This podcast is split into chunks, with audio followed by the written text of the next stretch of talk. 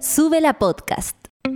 Partimos el día reaccionando a las novedades del nuevo Chile y del mundo entero.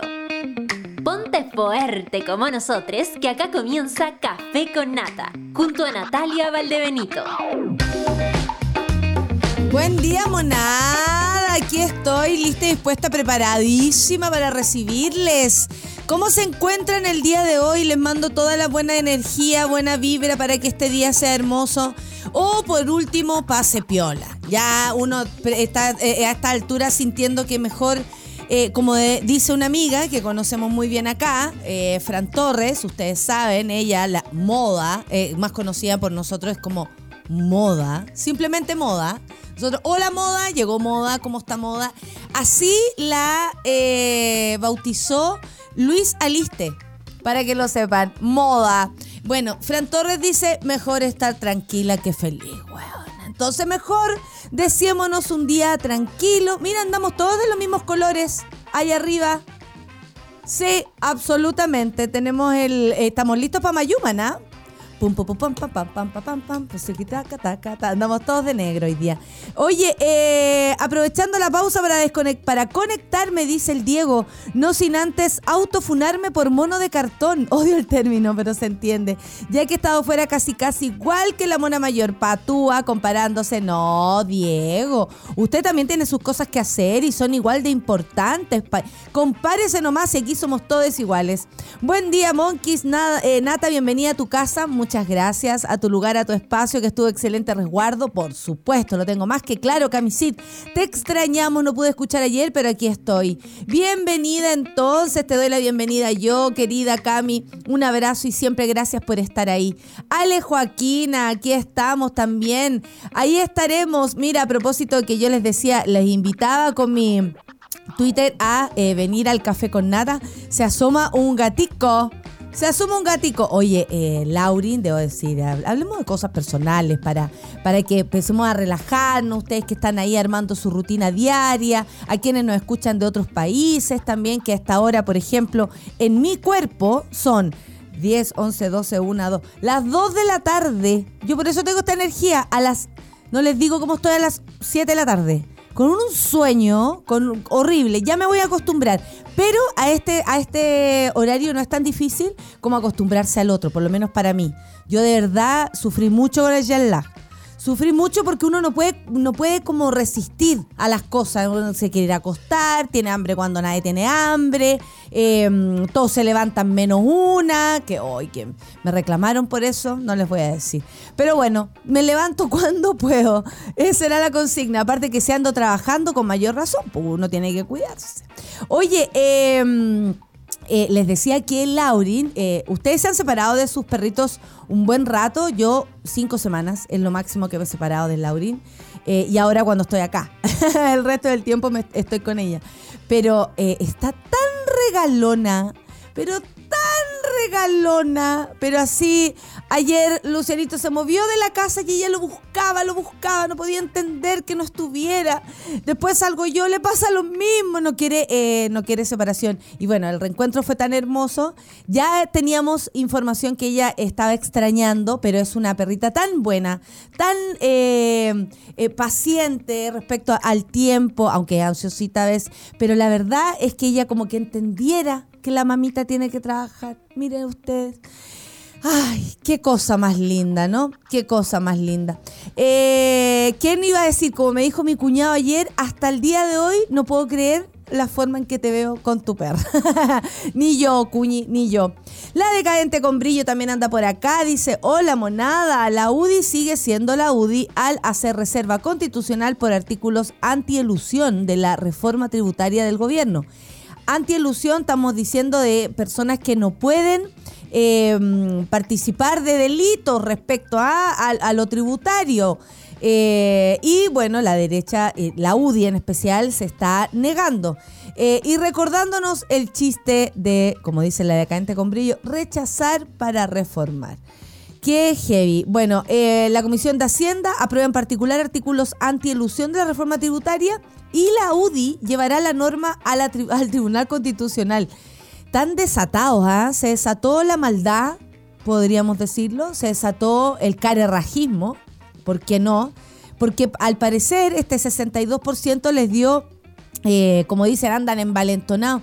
Sí, puede ser, pero también eh, la derecha siempre ha sido así. Eh, si ustedes piensan en cómo funcionan las personas de élite, no vamos a hablar de la derecha tal vez que, atrapa a otros rangos sociales, ¿no? Porque es probablemente muy distinta, sobre todo por el origen. Eh, pero la derecha de origen, esa que es de elite, la que entiende por qué, ¿no? Y, ancestralmente a través de sus familias han eh, explotado, eh, no sé, a sus propios trabajadores y viven desde esa consigna, no le, no, no, no le, no necesita mucho para hacer care raja. El punto es que ahora tienen algo que les parece importante, que es una mayoría. ¿Qué hacen con esa mayoría? Porque las personas creen, la de derecha, creen que votaron por ellos, ¿no? Pero mm, la verdad es que las personas se siguen encontrando con este tipo de noticias, como que la UDI va a ir al Tribunal Constitucional para frenar todo lo que se trate de la anti-ilusión en la reforma tributaria. O sea, estamos frente a los mismos canallas de siempre. ¿Hay cachado cuando tú querís volver con tu ex y después cuando estáis con él te das cuenta por qué te quería y por qué terminaste? La derecha. Vamos con la matrona Clau, buen día, monita, monada y Olimpo, acá atrasada por la vida, por los tacos cada día peor. Acá también hay gente atrasada, matrona Clau, te cuento, porque la línea 5 del metro presentó problemas o al menos retrasos, así que vayan contándome también qué ocurre con eso.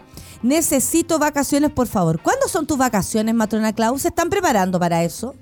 Ya estamos en octubre, hoy día es 25 de octubre. Mira, voy a saludar a la Patti. La Patti que me está dando la bienvenida siempre llegando. Mi, Doris, un día, un día atrasada. Gracias, suegra. Eh, yo regresé ayer de todas formas eh, y le agradezco que me dé la bienvenida. Yo también la saludo entonces a la distancia. Cuídate, Pati, no andís bartoleando porque te conocemos. Un café bien cargadito quiere la matrona Claudia, igual que yo que aquí me lo estoy tomando. Por supuesto que sí. Eh, en tiempos convulsionados, el afecto sincero siempre es revolucionario. Buen día, mona hermosa. Eso lo dice la Ale Joaquina en un mensajito que nos manda con unos perritos ahí preciosos. Se va el martes con este atardecer. Buen día, mones. ¿Dónde estás? Que se va el martes. El Felipe Capdeville está en el futuro. Han sido días difíciles, dice la Noelia. Acabo de ponerme al día con el podcast y tu retorno. Todo el suki para el aguante de vivir en tele.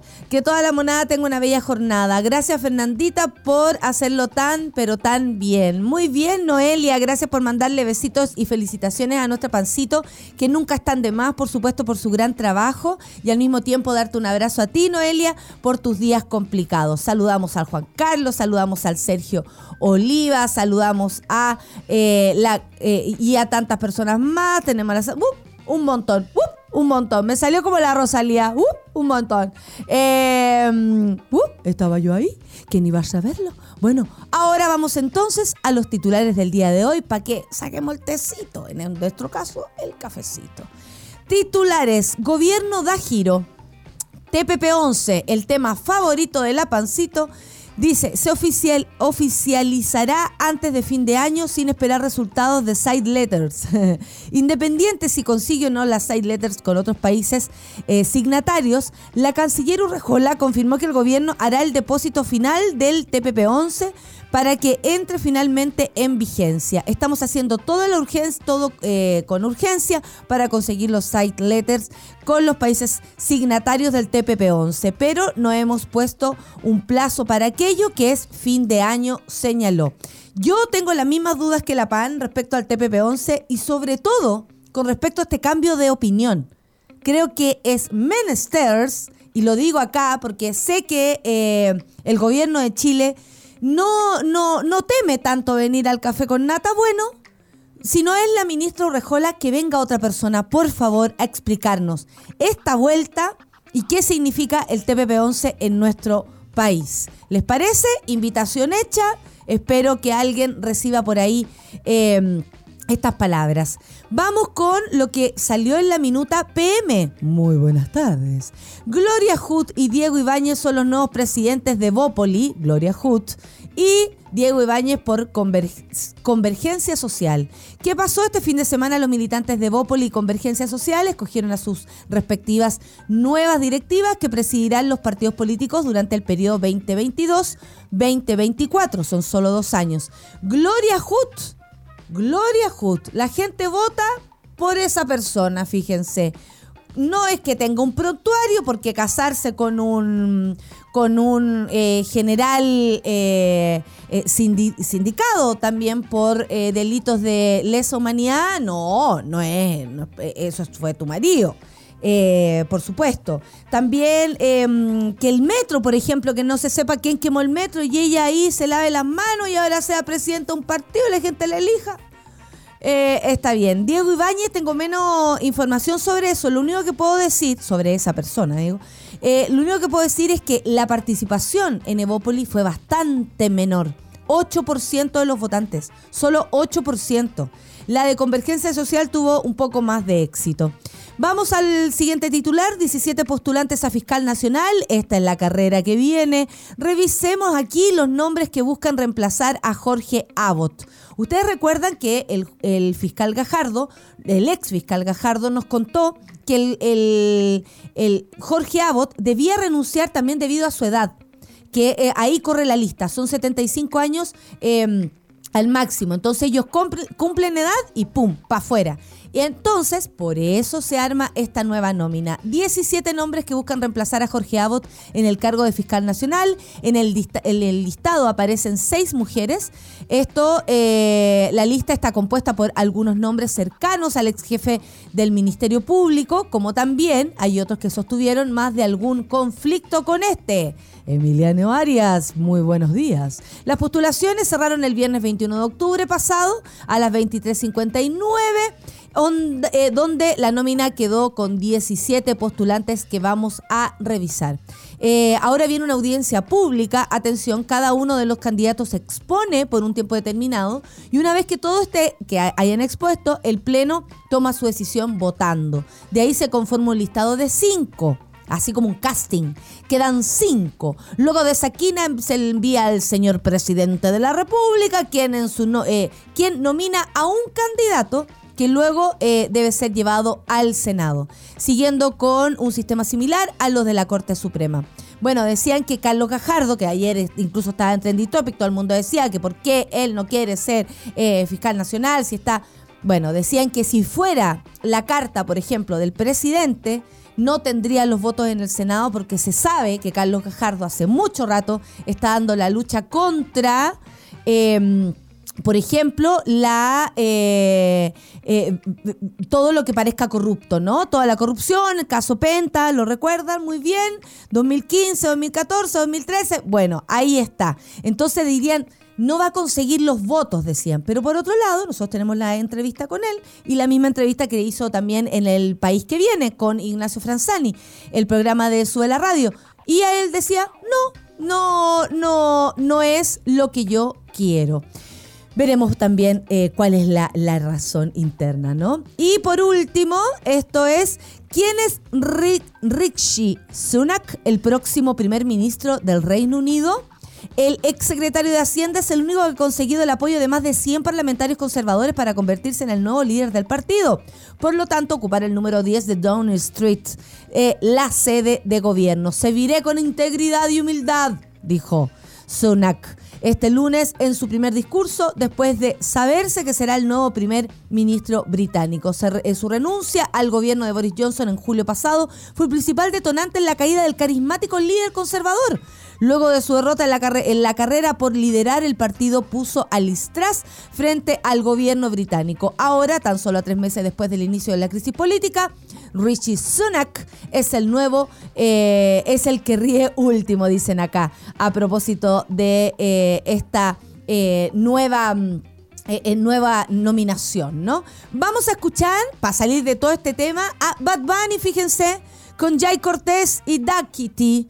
Así es, lo dije bien, Duckity. Muy bien, la tía Nati ahí enchufándose. A escuchar musiquita entonces, Bad Bunny, para quien le guste. Café con Nata en su para todos. Baby, ya yo me enteré, Café con nata. Ahora no me enteré que era de mi bebé. Te lo pongo desde marzo hasta diciembre. Oye, la promesa de la canción.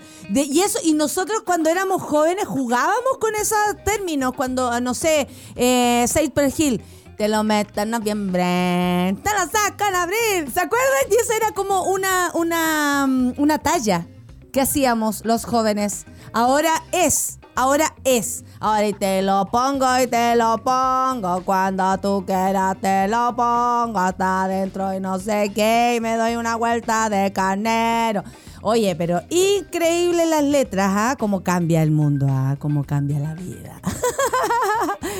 el, momento vieja de El Café con Nata. Cada vez que habla de la Soa recuerdo una entrevista en la TV en la que coincidieron, donde te hablaba de las tremendas feministas que habían en la derecha. No puedo sacarme esa escena en la cabeza, su desparpajo y su perplejidad. Diego, me acuerdo perfecto. Pelemos. Ya, pelemos. Sara, Sara, Sarara. Ya. Resulta que yo una vez fui invitada a un programa nocturno eh, que hacía el señor Matías del Río, que a todo esto estaba súper asustado conmigo, como me miraba así con cara de... Vamos a mi, a mi cámara de, Vamos a mi casa. Estoy bien, estoy bien ahí cerca, hacía lo mismo, el plano. ¿A quién le importa cómo se vea la tía Nati? Eh, ¿A quién le importa, Charlie? A ti te importa cómo me vea, ¿cierto? Gracias, gracias. Ay, y la cámara moviéndose. Así como mecano.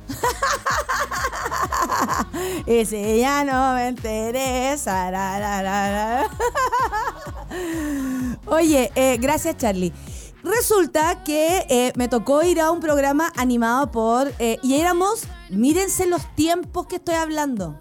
A un lado, Gloria Hood y Marcelita Sabat. Marcelita Sabat desaparecía porque ya no está en la política. Marcelita Sabat.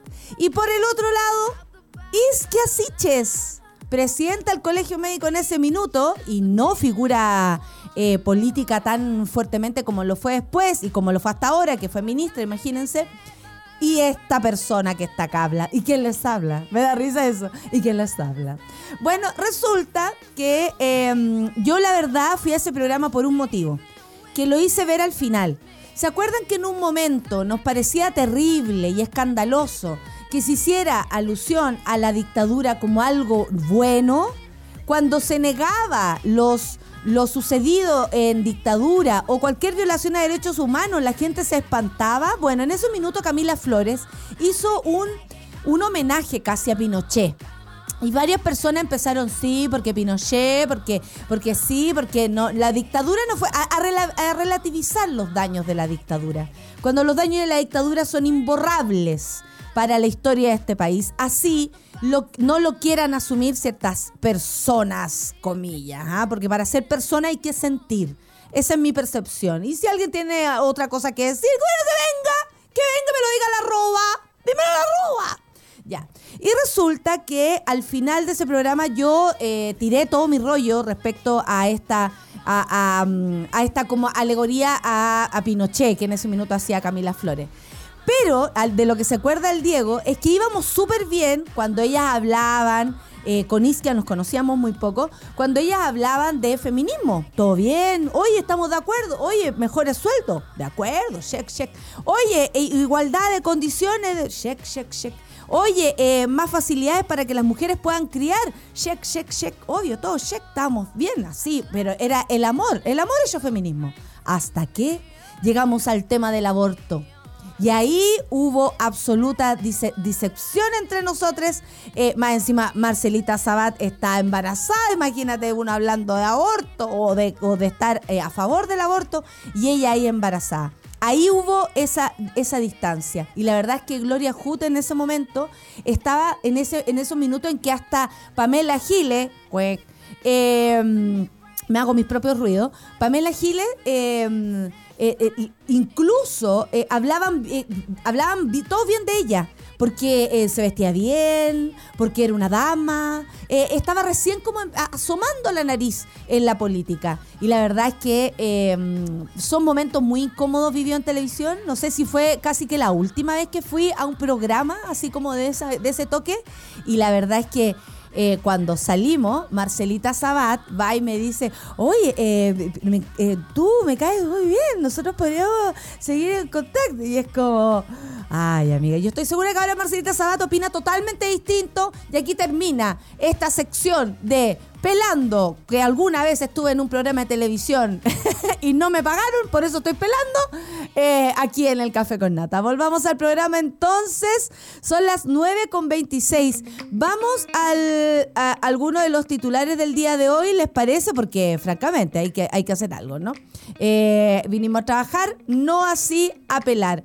Eh, Gobierno da giro. TPP-11 se oficializará antes de fin de año, sin esperar resultados de side letters. Como dijo la Pancito, y yo bien lo voy a asumir, poco entiendo del tema por lo mismo y sobre todo poco, mucho menos entiendo que vi al que hoy es presidente con una polera no al TPP-11 y hoy día su misma ministra de Hacienda va y lo confirma.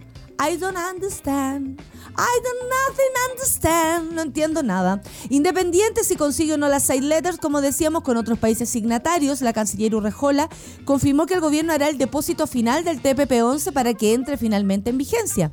Estamos haciendo, dijo, toda la urgencia para conseguir los side letters con los países signatarios del TPP pero nos hemos puesto un plazo para aquello que es fin de año. Chiques, fin de año llega así, la próxima semana noviembre, feriado, lunes, martes, atención, si alguien dice feliz con este anuncio, eh, estoy muy contenta. Bueno, la ministra de Relaciones Exteriores, eh, Antonio Urrejola, no se les olvide por si alguien tiene que responder en pasapalabra aquello, confirmó que el gobierno depositará el TPP-11 antes de fin de año. Eh, así lo señaló la canciller el lunes, ayer, en relación a los avances de las cartas bilaterales entre países que adhieren al polémico Tratado Integral y Progresista de Asociación Transpacífico. El TPP-11 fue aprobado por el, en el Senado el sábado 12 de octubre, por lo que fue despachado a ley. Solo queda que el presidente Gabriel Boric promulgue el tratado y haga el depósito final. Al respecto, Rejola sostuvo que estamos haciendo todo con la urgencia para conseguir los side letters con los países signatarios del TPP-11, pero nos hemos puesto un plazo para aquello que es fin de año. Consultada sobre dicho plazo, se cumplirá a pesar de que eventualmente no se consigan dichos acuerdos. La ministra de Relaciones Exteriores insistió en el punto. A fin de año se depositará el tratado TPP-11, exista o no exista cartas bilaterales, sentenció. Esto revelando el cambio de postura del gobierno en esta materia. Yo eh, creo que sí. Hubo un cambio y necesito saber qué pasó. Ya, estoy hablándole. Atención, si me están escuchando, por favor, que alguien me venga a explicar por qué este cambio de opinión. Recordemos que el subsecretario de Relaciones Económicas Internacionales, José Miguel Ahumada, había comentado que el Ejecutivo no iba a hacer el depósito final de TPP-11, trámite que incorpora oficialmente a Chile al acuerdo, hasta no tener respuesta de los países a lo que propuso la estrategia de las side letters. Esto último debido a que el gobierno se ha mostrado crítico de los mecanismos de resolución de controversias que incluye el acuerdo por los tribunales de arbitraje ad hoc que establece. Cabe destacar, aquí vamos con más siglas, CPTPP o TPP-11 es un tratado de integración económica plurilateral entre 11 países de la región del Asia-Pacífico, Australia, Brunei, Canadá, Malasia, México, Japón, Nueva Zelanda, Perú, Singapur, Vietnam y Chile. Este acuerdo derivó en otro previo, en el que también estaba Estados Unidos, país que se restó luego de la llegada de Donald Trump a la Casa Blanca en el 2016. En concreto, el TPP-11 busca disminuir una serie de barreras arancelarias entre los países miembros, lo que se traduce en un mercado de casi 500 millones de personas y representa al 13% del PIB mundial. Seguimos sin entender a cabalidad por qué este cambio de opinión. Bueno, sigo pidiendo explicaciones. Necesito que ojalá alguien nos ayude a comprender tanto el por qué alguien votaría a favor hoy si antes pensaba que esto era un voto nu, un voto en contra y de qué nos convendría estar en este tratado. 9 con 30 nos vamos a la música. Mira que eh, Clarita quedando con la música. Esto es Gata Jazz con Sola aquí en el café con Nata de Súbela Radio.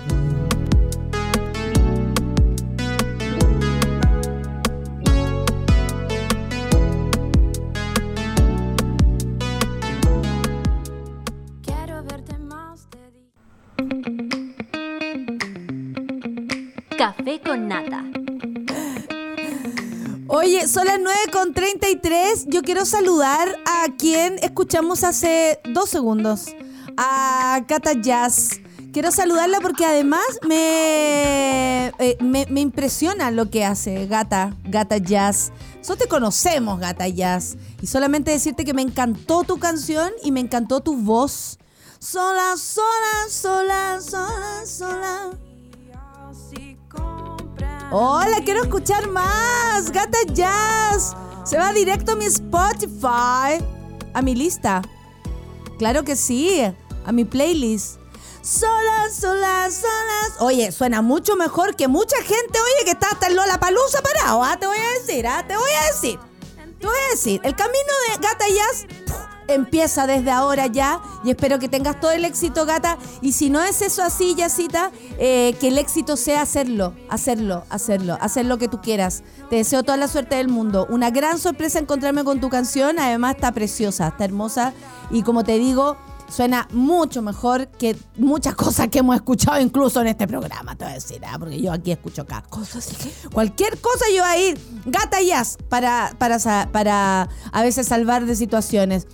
Mira, el Ricardo Sandoval dice, yo cada vez estoy más confundido con el TPP-11. La mitad de la gente dice que es malo, la otra mitad dice que es malo. Más encima, ambas opciones tienen opiniones válidas. Ojalá se aclare luego esta cuestión. Yo también, Ricardo, y necesito que alguien me lo venga a explicar aquí.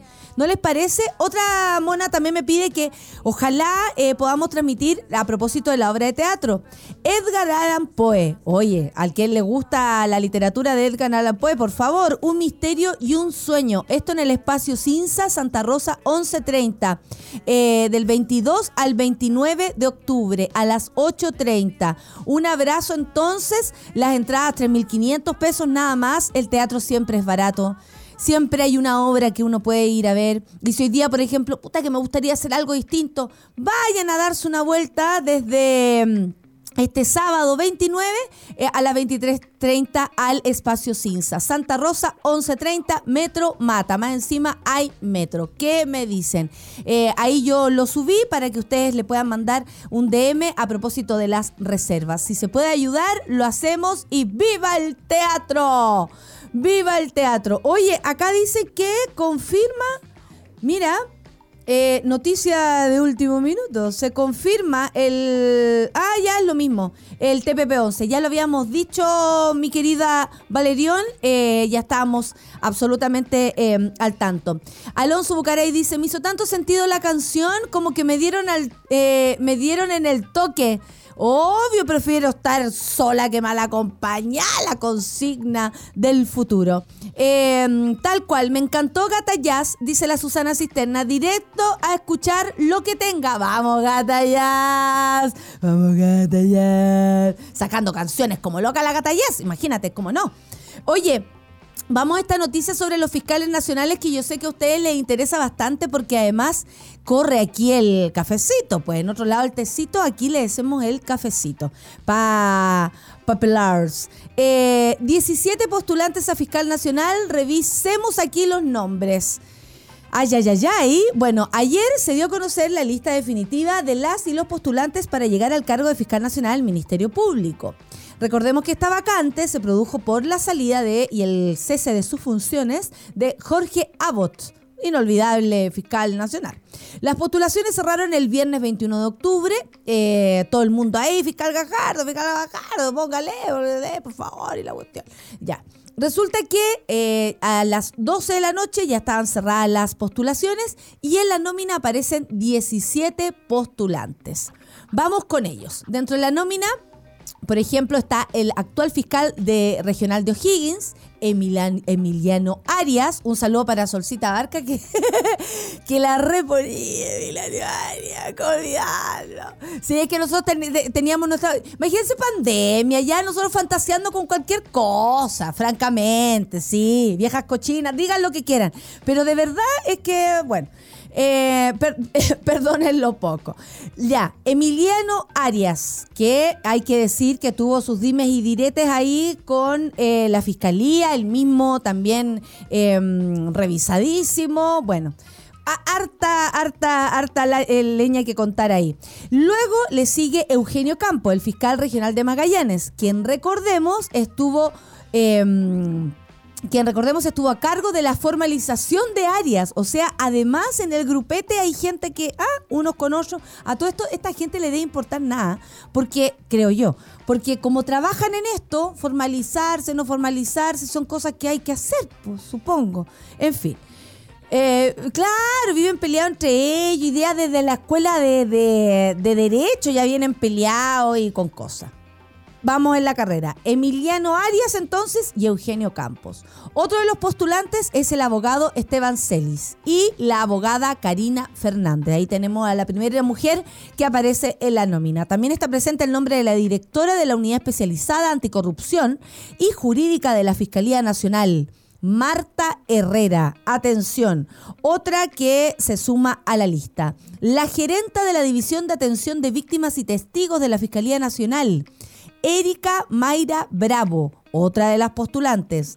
La abogada también se suma a otros fiscales regionales como Nayalet Mancilla, del Ñuble, y Carlos Palma, de Aysén. Asimismo, uno de los postulantes es el actual fiscal nacional subrogante Juan Agustín Meléndez. Dijo, bueno, si yo estoy aquí hace rato, ¿por qué no? La lista sigue ya que también postularon fiscales centro-norte como José Morales y Ricardo Peña, y otro de los nombres son los abogados Ángel Valencia, Rodrigo Ríos y Cristian Vargas. Finalmente se encuentra la actual secretaria general de la Contraloría, Nelly Salvo. el nombre, me risa. Nelly Salvo, Nelly, bueno, Nelly Salvo, que, ah, Nelly Salvo. Nelly Salvo, que puede ser que salga y yo aquí burlándome de fiscal nacional, nada que ver, por favor, señora Nelly Salvo, no tome represalias contra mí, solamente eh, yo me río de todo. Eh, pero sin mala.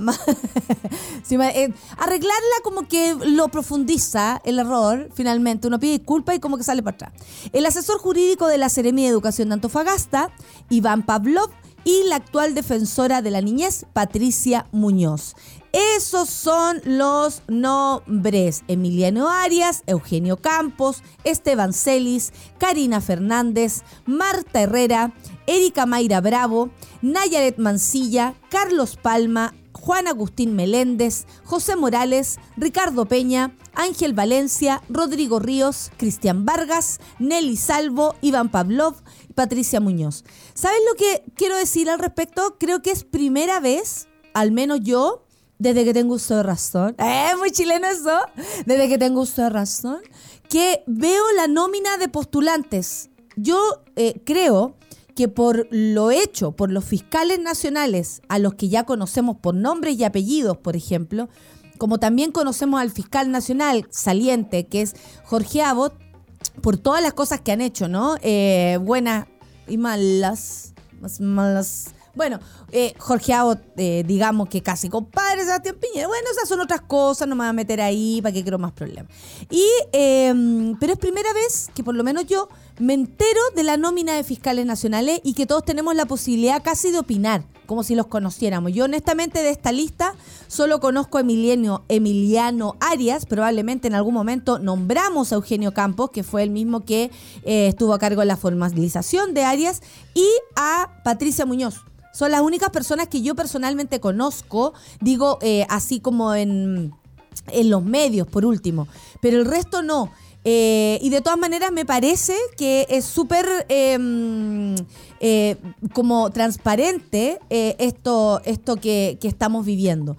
Por otro lado, y como se sabe, el presidente, y aquí voy a repetir la información porque me parece que es muy importante, ahora viene una audiencia pública de estas 17 personas que les nombré Cada uno de los candidatos expone por un tiempo determinado, me imagino que las razones por las cuales ellos pueden ser eh, sindicados fiscales nacionales, y una vez que todos hayan expuesto, el Pleno toma una decisión votando. De esto, de esta lista de 17, se escogen 5.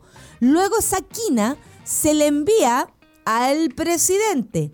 ¿Quién nomina? No estoy segura. Me imagino que de la misma nómina de los cinco saca un candidato o uno extra. No, no lo creo. Me imagino que de uno de los cinco nomina uno de los candidatos el presidente y ese nombre, como decir, a ver, de estos cinco yo escojo a la señora María, por ejemplo, ese nombre, la señora María, se va al Senado. Y ahí se hace un sistema similar a lo que se hace en la Corte Suprema a propósito de las votaciones. Esto todo usted lo va a poder presenciar. Cuando tenemos la posibilidad de ver algo hay que verlo, cómo se vota a favor y después vamos a saber las razones de por qué el presidente eligió a cuál o a tal otro, ¿no? Porque también es muy importante saber qué es lo que viene de la moneda. Ahora, eh, sí me parece importante que nosotros sepamos quiénes son las personas que están siendo postuladas, además, a un cargo tan importante como ser eh, fiscal nacional. Feliz estaría, dice la matrona Clau, que saliera la eh, Patricia Muñoz, fiscal nacional, mujer y con enfoque de género y derecho. ¿Qué ilusión sería? Dice acá la matrona Clau. Esa es su elección, bueno, que es también una de las pocas que conocemos. Eh, la Nico dice también, le gustaría Pati Muñoz a propósito. Andy San Juan, recién llegando. Saludos, Moná. Saludo para ti, Andy. Un abrazo. Muchas gracias, dice Gata Jazz. Apareció el artista. Atención, nos estaba escribiendo el artista Gata Jazz. Aplausos para Gata Jazz por tu linda palabra, mi canción solo. Un abrazo para todo el equipo de Súbela, la Monada y a todo el Café con Nata, que le tengo mucho cariño. Aquí el videoclip completo por si no lo han visto. Gata Jazz, lo vimos acá y está hermoso, pero lo voy a retuitear igual para que lo vea quien no lo ha visto. Imagínate, hija, por Dios. Qué eh, maravilla. Qué maravilla lo que hiciste, eh, eh, Jazz. Yo te digo Jazzita. pero, mm, no sé, me parece que, eh, es muy bonito ver a las personas como tienen tantas, tantos matices y que esos también vayan dando luces y, vayan apareciendo así aún más, me parece que es maravilloso, nos hace bien a todos. De verdad que sí, eh, estimula a seguir adelante, a hacer cosas y todo eso. Bueno, eh, hubo elecciones el, este fin de semana en, el partido de Bópoli y en Convergencia Social. Por ejemplo, diputado Diego eh, Ibáñez es elegido como el nuevo presidente de Convergencia Social, el partido en que milita Gabriel Boric, nada más y nada menos, durante fin de semana realizó comicios para elegir a la nueva directiva nacional en la que estará al mando, como decíamos, 22 hasta el 24, son dos años. El diputado Diego Ibáñez fue electo como el nuevo presidente del Partido Convergencia Social, colectividad que también, como decíamos, milita el presidente Gabriel Boric. La tienda política durante fin de semana realizó comicios para elegir a la nueva directiva nacional. La lista Unidad para Transformar, liderada por los parlamentarios, se impuso con el 75% de los votos frente a Convergencia para Todos, con Todes, perdón, encabezada por el ex candidato alcalde de la comuna de San Ramón, Miguel Bustamante, quien de igual manera participará en la nueva dirección. Los resultados se dieron a conocer públicamente el lunes desde la sede del partido, ubicada en Argomedo, 40 en la comuna de Santiago. Argomedo y Lida. ¿Se acuerda de ese comercial? ¿Por qué todo el mundo sabe esa? Eh, ah, los adobes de Argomedo. Argomedo y Lida. ¡Claro! Yo nunca he ido a los adobes de Argomedo. Lo debo decir. Adobes de Argomedo. Yo nunca he ido a los adobes de Argomedo. Sabemos, dijo acá... Eh, Diego Ibáñez, sabemos que en nuestros hombros recae también la renovación de gran parte de la esperanza sobre la política, de que la política pueda ser una herramienta de cambio, herramienta creíble que permita visibilizar institucionalmente las transformaciones. Esto lo expresó el timonel electo tras oficializar los resultados. Y al menos es lo que nosotros vamos a realizar estos próximos dos años, poniendo el alto los esfuerzos de que la política sea un sustrato de esperanza y no sea fuente de división. La vicepresidenta de, la de Convergencia Social, en tanto, será ejercida por Jimena Peralta y dijo, la militancia de Convergencia Social me ha dado el honor de ejercer el cargo de vicepresidenta de nuestro partido para el periodo 2022. Gracias y ahora a trabajar, dijo. Bueno, esta es la directiva. Diego Ibáñez, presidente, Jimena Peralta, como decíamos, vicepresidenta, Lorena Meneses, secretaria general, Yerko Cortés, tesorero, Constanza Rifo, secretaria de contenidos, José Ignacio Herrera, secretario de Frentes. ¿Qué será eso? Yo tengo, ¿ah? ¿Puedo colaborar? El, el Charlie igual. Eh, tenemos secretario. Eh, Natalia Araya, secretaria de Comunicaciones, y Miguel Bustamante, que también había participado en la elección como secretario de Formación. Bueno, esa es la noticia desde Convergencia y sabemos que también en Evópoli, eh, uy, no tengo la información de Evópoli acá, pero eh, la disputa estaba entre la lista de eh, Luciano Cruzcoque y la lista de Gloria Hut. Ganó la lista de Gloria Hut y como decía una persona por ayer, siempre es bueno que pierda Cruzcoque. Ahora, Gloria Hut, francamente, francamente, mira, me lo digo yo y suena igual, francamente. O sea, Vamos a leer a la monada, a ver qué opina de todo esto. ¿Alguien es de Convergencia Social acá? Yo pregunté ayer si había alguien de la lista del pueblo y no apareció nadie. ¿ah? Necesito... Ah, el partido de la gente, perdón. Necesito que alguien diga. También sería genial la ministra Chong. ¿Qué es de ella? Trabajando, pues Valerión, trabajando.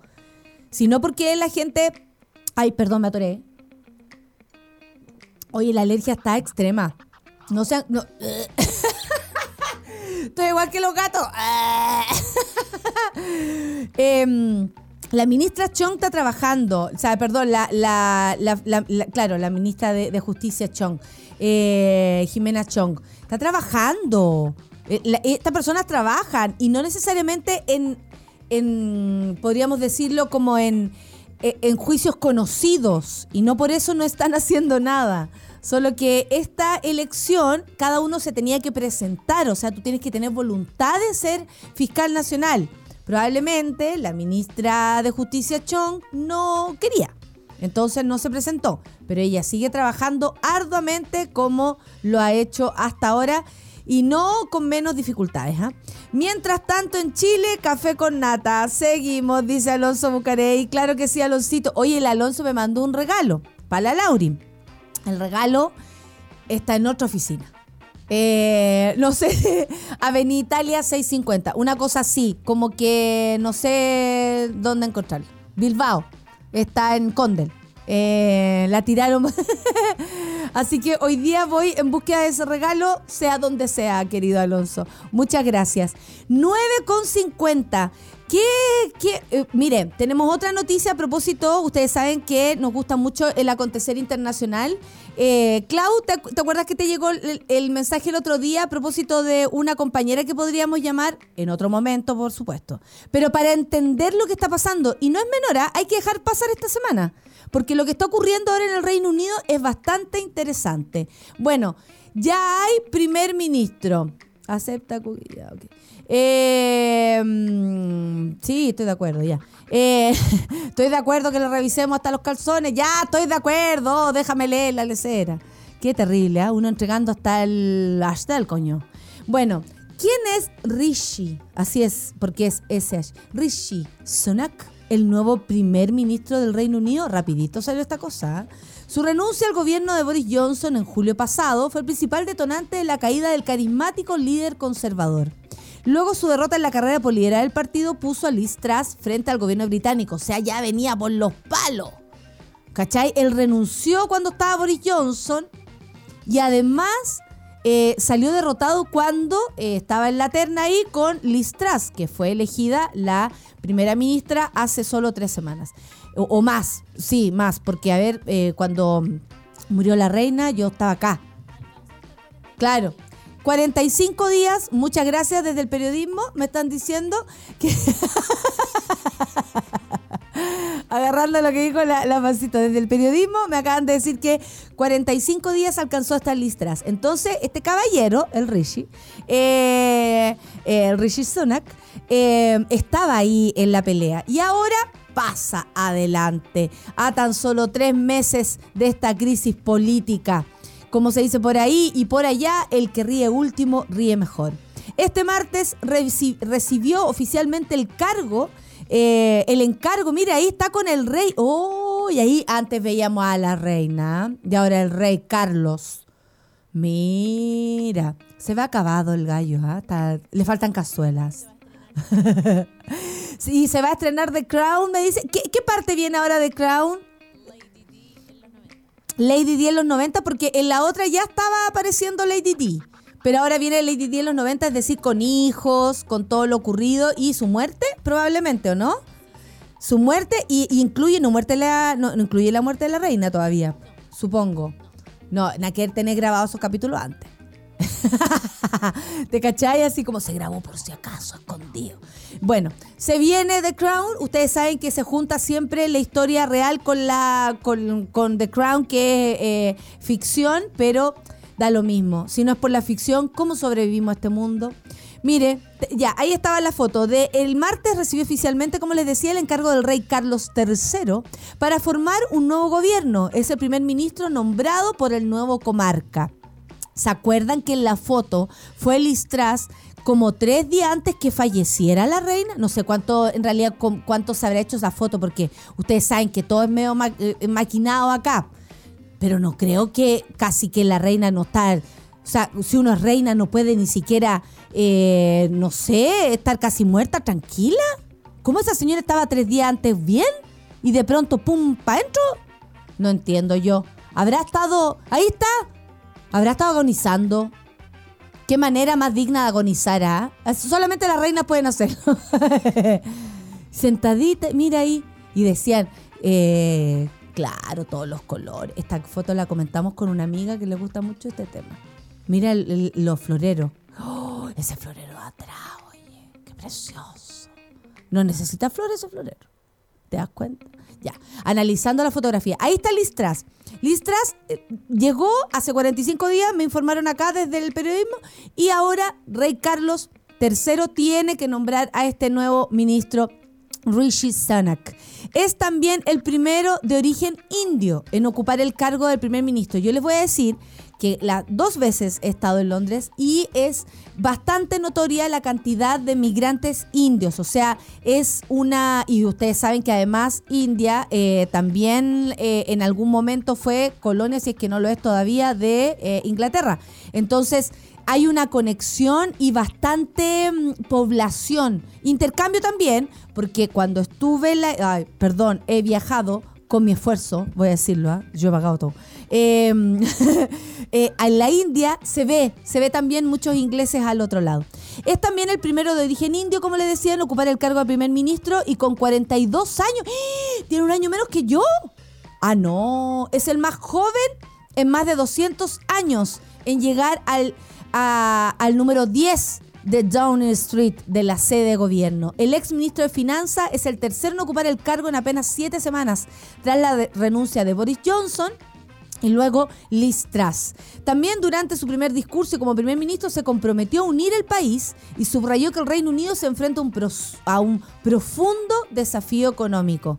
Bueno, eh, corrían las lenguas ahí que Liz Truss venía con su proyecto muy parecido al de Cacaca.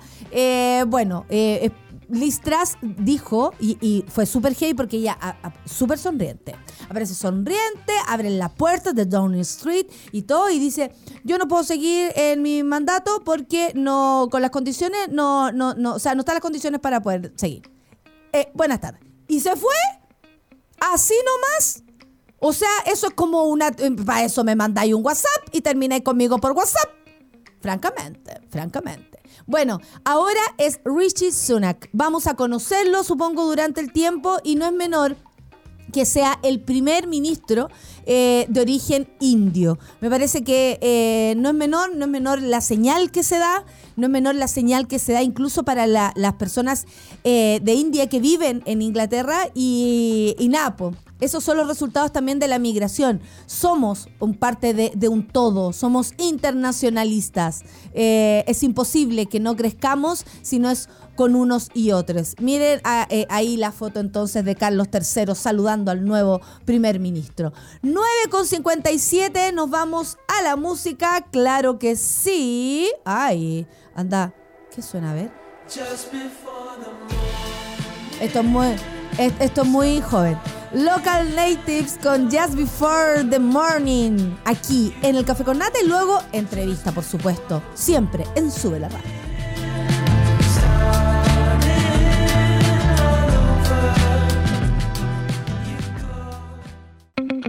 Ya estamos de vuelta en Café con Nata.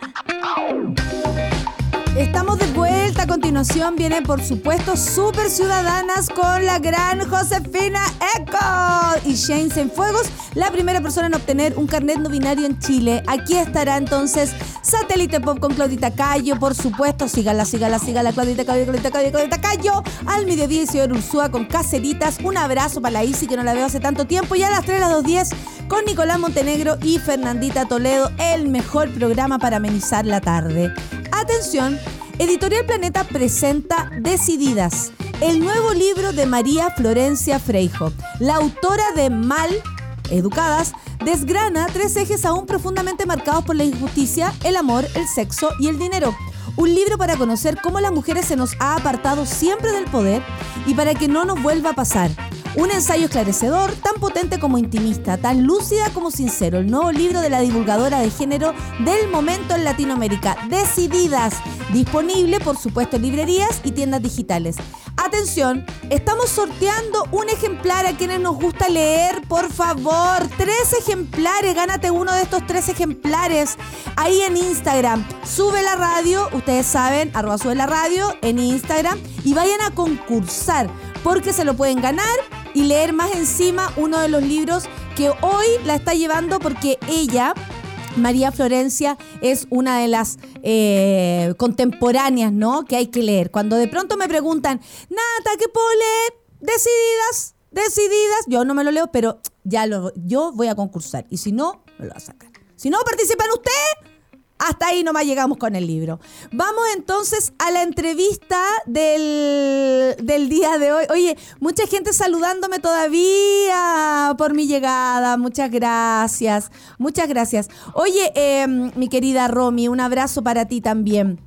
Por supuesto que sí. Dicen por acá en otra noticia que Toco Toco eh, se, salió de la eh, iglesia evangélica. Esa es una noticia que vamos a traer con mayor profundidad mañana. Antes, ahora ya que dije Toco Toco, toca, toca, toca, toca tus mamas. Claro que sí, porque este es el mes de prevención contra el cáncer de mama. Y hoy estamos con la directora de la CONAC Corporación Nacional del Cáncer. ¿Cómo le va Catalina Agosín? Un abrazo para usted y muy bienvenida al Café con Nata. Ay, no escucho, espera un poco. No me está llegando. Ahí, ahora sí, ahora sí. Muy buenos días eh, a ustedes y a todos los eh, radioescuchas. Muchas gracias por estar aquí esta mañana agradecerles muy sinceramente esta invitación porque realmente nos enfrentamos no solo en Chile, sino que a nivel mundial a la primera causa de muerte en la mujer. Así es, por lo mismo estamos todas eh, ya pidiendo las horas, toquetean, yo no tengo ningún problema en toquetearme incluso acá en vivo y en directo, le voy a decir, señora Catalina, yo soy así nomás, ¿ah? y me toqueteo, porque creo que es lo que hay que hacer y además hay que naturalizarlo. A propósito de lo que usted dice, la causa, eh, la, la primera de las causas de muerte de las mujeres. En Chile mueren más de 1.500 mujeres al año por cáncer de mama. Hace algunos días, la Corporación Nacional del Cáncer, CONAC, comenzó su campaña, hashtag La Otra Carrera, buscando que desde los 40 años de edad las mujeres establezcan un programa sistemático de chequeo que incluye examen clínico especializado de mamografía y ecotomografía mamaria, junto con la autopalpación, por supuesto, entre los controles. Decíamos recién que son más de 1.500 mujeres al año. ¿Siempre fue así, señora Catalina, o esto ha ido increciendo? ¿Cuál es la visión que tiene usted respecto al tiempo y a cómo ha ido avanzando la enfermedad? Lamentablemente se ha ido incrementando por varios factores de riesgo. Lo primero, referirme a que, y esto es demasiado importante, que el cáncer de la mama se puede detectar a tiempo en etapas con un 90% de, de éxito. Eh, lamentablemente la pandemia también eh, arrastró hacia esta grave enfermedad eh, consecuencias. Y a raíz de que no podíamos salir, las mujeres interrumpimos los controles anuales, que es lo que nos permite eh, conocer nuestras mamas y llevar un control estricto. Eh, hay factores de riesgo que tendríamos que considerar. Uno, la edad. Vivimos mucho más y la edad tiene directa relación con la aparición de esta enfermedad. Eh, en general se produce mayoritariamente eh, alrededor de los 50 años o más. Mm. Tener antecedentes familiares directos. Esto significa un cáncer de mama u ovario por la línea materna o paterna. Primer hijo después de los 30 años. Ojo, en la sociedad que vivimos existe una tendencia mayoritaria a eh, postergar la maternidad. También hay un riesgo de una niñas que han tenido una menstruación temprana y en mujeres mayores una menopausia tardía y por supuesto haber desarrollado un cáncer anterior. Esos son los factores de, de, riesgo. Se, eh, han ido sumando, señora Catalina, más factores de riesgo a, a, medida que se va descubriendo cosas, por ejemplo, motivos, en algún momento, no sé, por tener o no tener hijos, lo que usted dice después de los 30, o sea, hay hartos factores, porque en algún momento toda era como, si no tienes antecedentes, ¿se acuerda? Era como solo si uno tenía antecedentes familiares. Ah, no tengo, decían algunas mujeres, y no se hacían la, la mamo o lo que fuera, porque simplemente además que yo creo que darle cara a, incluso a veces ir al doctor no es fácil. Me imagino que usted lo, ha visto, que hay algunas que les da temor incluso enterarse por sobreprevenir. ¿Cómo, cómo, no, cómo nos sobreponemos ante eso? Eh, yo creo que la vida es demasiado preciosa. Mm. Es una bendición que hemos recibido y debemos cuidarla, pero no entregarle el cuidado a otros tenemos que entregarnos el cuidado a nosotras mismas. Hay otro factor de riesgo muy, muy importante que es la obesidad. Cada vez las mujeres en nuestro país eh, aumentamos de peso y eso implica también un riesgo adicional. Yo les sugeriría que desde el inicio de la menstruación aprendiéramos todas autopalpar nuestras mamas. No es, no significa que la autopalpación puede diagnosticar. Cuando usted en la autopalpación nota un nódulo o un bulto, ya es bastante tarde, pero sí nos permite eh, conocer nuestras mamas. ¿Cuándo hacer la autopalpación? Desde la adolescencia todos los meses, una semana después de terminada la menstruación. Esto implica que las mamas ya no están eh, hinchadas. Y las personas desde los 40 años, una mamografía anual con ecotomografía. Esto nos permite, al menos en las instalaciones que tiene la Corporación Nacional del Cáncer de un centro especializado de la mama, detectar tumores de un milímetro, un milímetro y medio. Claro, claro. ¿Qué implica esto? Que con una intervención quirúrgica menor, ambulatoria, solo con anestesia local, se extrae este tumorcito y usted se olvida de, de este diagnóstico. Nuestro país está preparado en el área privada y en el área pública para abordar esta, esta situación. Yo me quisiera referir a algo, Nati, muy, muy importante. Por favor, sí, claro. El 100% de los cánceres de mama, solo un 12% corresponde a un factor genético que me refería anteriormente.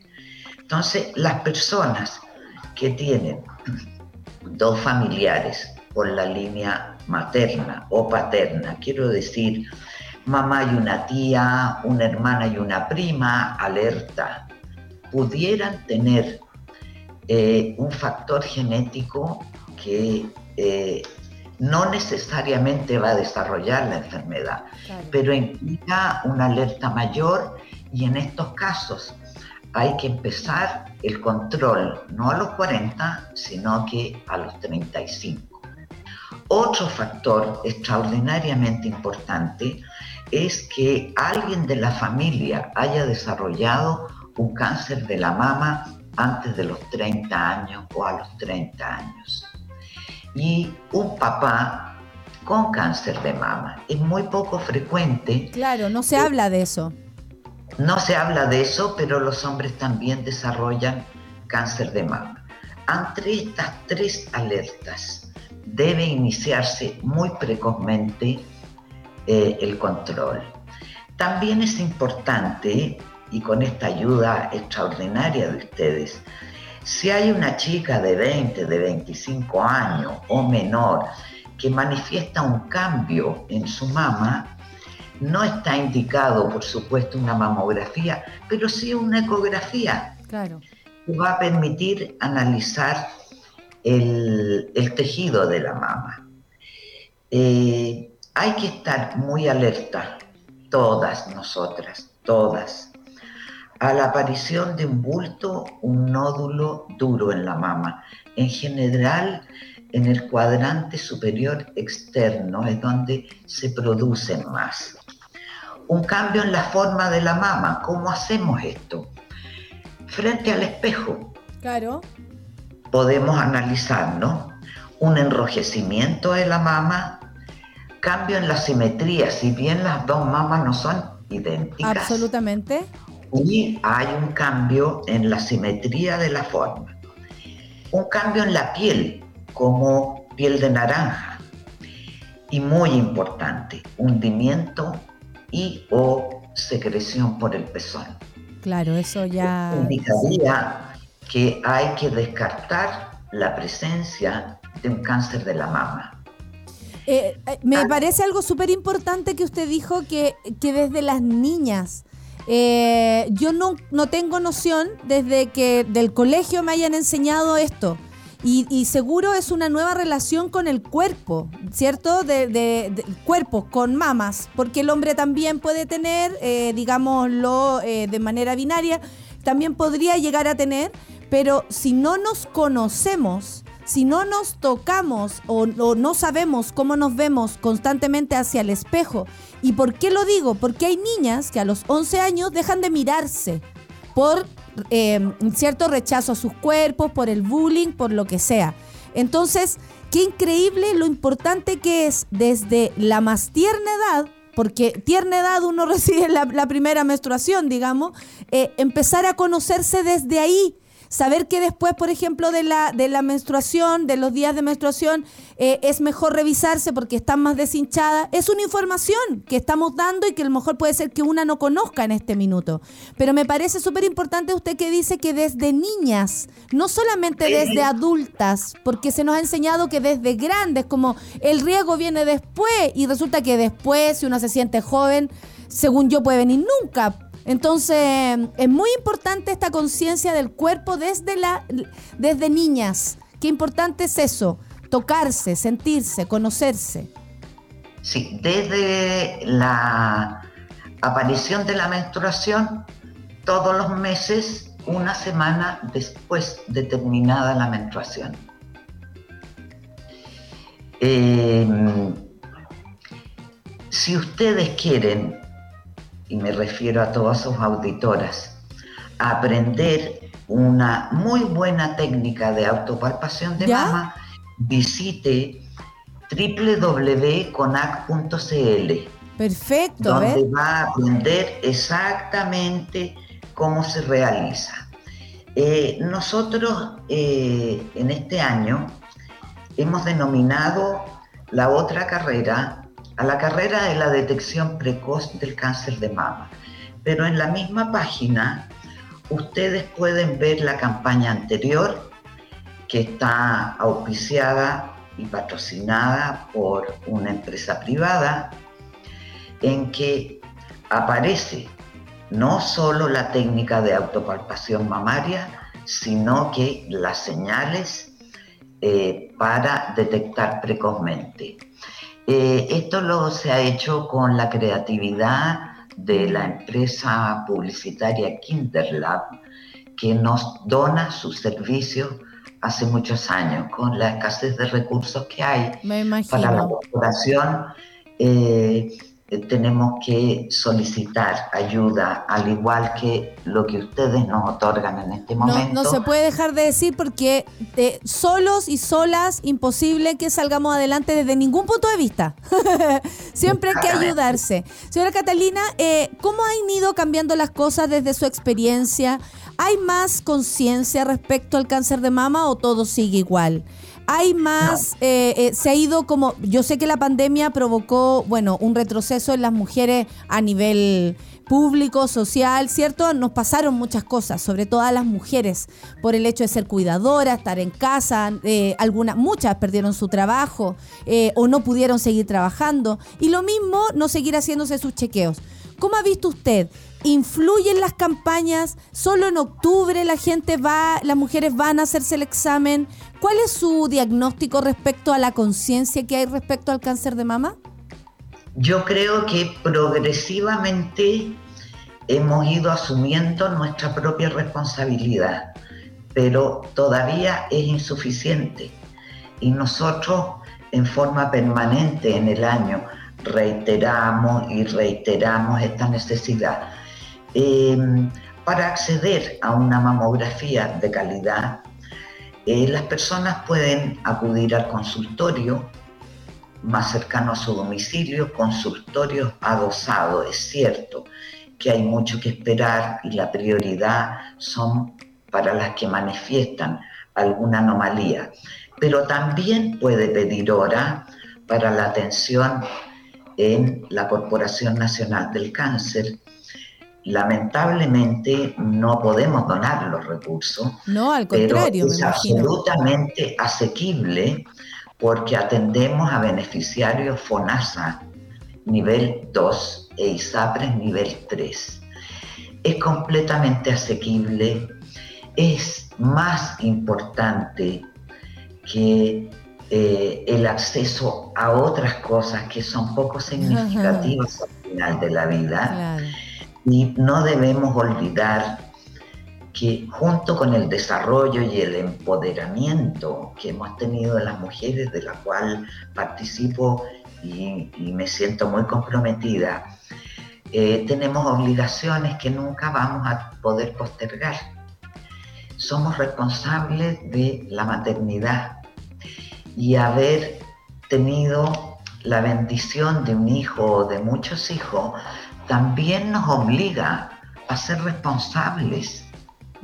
Porque ese niño, cualquiera que sea su edad, va a necesitar su madre hasta el desarrollo completo y en general el acompañamiento de la madre durante toda la vida.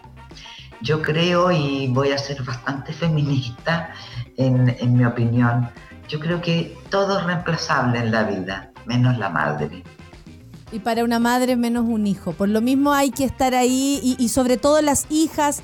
Yo creo que también la campaña, eh, si podemos hacerlo, aquí hay muchas mujeres agradeciendo, muy atenta, dice Caro Orellana, escuchando todo lo que nos comenta la invitada. Es tan importante el tema para nosotras las mujeres. Eh, por otro lado, también tenía acá, gracias Catalina por venir con la monada, dice Gaviota. Si nos cuidamos, nosotros nadie, si no nos cuidamos nosotros, nadie lo hará. Todas a tocarnos. Eh, parte de lo que abarca la ESI es el autoconocimiento, autoexamen de mama. Nos dice eh, una, mm, una mona que es matrona, así que ella calcula más o menos este tema, lo importante que es testicular, mirarse los genitales con un espejito para conocer o sea, también estamos hablando de los cuerpos eh, en general, por supuesto. Y en el control ginecológico anual se hace el examen físico de mamas o quienes a uno le toca la mamografía. Ahí nos está dando también opinión la matrona Clau. ¿Existe una relación entre el uso de anticonceptivos hormonales y el cáncer de mama? Es una duda que aparece muchísimo, ¿no, eh, señora Catalina? Porque acá eh, la Cristina me lo, la Cristi me lo, me lo pregunta. Sí, eh, existe una duda razonable. No así el uso de hormonas en la edad adulta, cuando aparece eh, la menopausia. Claro, claro, que se usan para, para compensar. Sí, en esa fase sí tiene una, una incidencia. Es importante que en esta etapa de la vida eh, se consulte al médico tratante o a la matrona, quien le sugerirá el reemplazo adecuado o el no reemplazo en el caso de, que lo estime profesionalmente necesario. Eh, a propósito, Pero en las pastillas anticonceptivas como tal no existe una evidencia comprobada. Perfecto. Y a propósito de eso, si podemos dar un consejo, porque ya estamos impulsando esta campaña, por supuesto, eh, desde acá y con, todo el compromiso, cuente conmigo para eso también, la otra carrera, eh, como, es que se le llama, em, ¿qué podemos sugerir como hábitos? Eh, yo me imagino que frente, que frente a la genética, de pronto, frente, bueno, a la vida como es nomás, ¿cierto? Porque yo creo que con los años uno se da cuenta que la vida es absolutamente imprecisa eh, y puede, puede suceder cualquier cosa. ¿Cómo podemos ayudar a que nuestro cuerpo em, prevenga, de algún modo, a propósito de los hábitos, por ejemplo, que podamos llegar a tener para prevenir? Más allá de decir que la primera prevención es el examen, la mamografía, por supuesto, y el autoexamen. Sí, eh, yo le diría que hay otros hábitos que son bien importantes y que eh, son parte eh, de la prevención en este caso. mantener ejercicio, por lo menos seis horas durante la semana. Lo puede realizar un día más, un día menos. Mantener una dieta equilibrada, eso implica consumir mucha fruta y verdura y mantener un peso adecuado. Eh, evitar el alcohol y el tabaquismo, que tiene una relación directa también con la enfermedad. Y para enfrentarla también, porque las personas que, que fuman, eh, digamos, más allá de ser o no el, el, responsable de, para enfrentar una enfermedad no es fácil para un cuerpo que eh, está con nicotizado, digamos. Eh, también para enfrentar una enfermedad no, no, no, está bien, digamos, no te ayuda. claro, pero lo más importante es que en vuestro medio de comunicación tan importante eh, hay una gama maravillosa de, de auditores, desde niñas hasta mujeres adultas. Hacer un llamado a las jóvenes que les escuchen. También es responsabilidad de ustedes que la mamá se haga sus controles o catetearla, mamá te dije en tal fecha, en tal fecha. Te pedí hora, fin, te pedí hora. Vamos a ir las dos a hacernos, vamos a llevar todas las pechugas de esta casa a hacernos una, o algo así, ¿o no? Como armar algo también en positivo. De pronto, eh, esto, esto como se ve como algo eh, Difícil, porque sí, claro, recibir un diagnóstico complicado lo es, pero si podemos anticiparnos ante eso, vamos con ánimo, vamos con el ánimo de cuidarnos, vamos con el ánimo de hacernos cargo, de querernos, de conocernos. Quiero agradecerle, señora Catalina, por haber estado con nosotros y además agradecerle también a la Corporación Nacional del Cáncer. Esta presencia eh, de ustedes ha sido muy importante, están todas las personas escuchando con mucha atención. Esta eh, entrevista va a quedar también después en el podcast, así que la pueden revisar y usted misma, señora Catalina, puede transmitirla ahí para todas las personas. Un abrazo, que le vaya bien y yo de aquí en adelante, porque acabo de llegar de un viaje, me voy a hacer todas las cosas porque lo tengo más que claro la importancia que es y sobre todo cuidarnos, conciencia, conciencia como usted dijo al principio, la vida es hermosa, hay que, hay que darle. Reiterarles que cuando visiten la página www.conat.cl encontrarán la campaña, encontrarán métodos para la detección precoz, eh, señales y síntomas cómo aprender a autopalparse las mamas correctamente y además, si lo requieren, también pueden pedir hora para su control anual. Perfecto. Muchas gracias, señora Catalina. Que le vaya muy bien, que tenga un gran día. Y ahí estamos, tocándonos todas. Un abrazo. Que le vaya muy bien. Muchas gracias. Chao. Chao. Qué buena entrevista y qué gran información. Vamos a palparse, a tocarse, a conocerse y también, por supuesto, a hacernos la mamografía y todo lo que sea necesario para cuidar nuestras cuerpas queridas y querides. Un abrazo para todos. Nos vemos mañana. Ahora viene Corporación Humana, la José Ecol y todas las super ciudadanas. Así que un abracito. Nos vemos mañana. Café con en Chau. Nadie dijo que esto sería fácil. Cuando sientas que todo está perdido, Natalia Valdebenito te espera en Café con Nata, de lunes a viernes a las 9 de la mañana en subela.cl.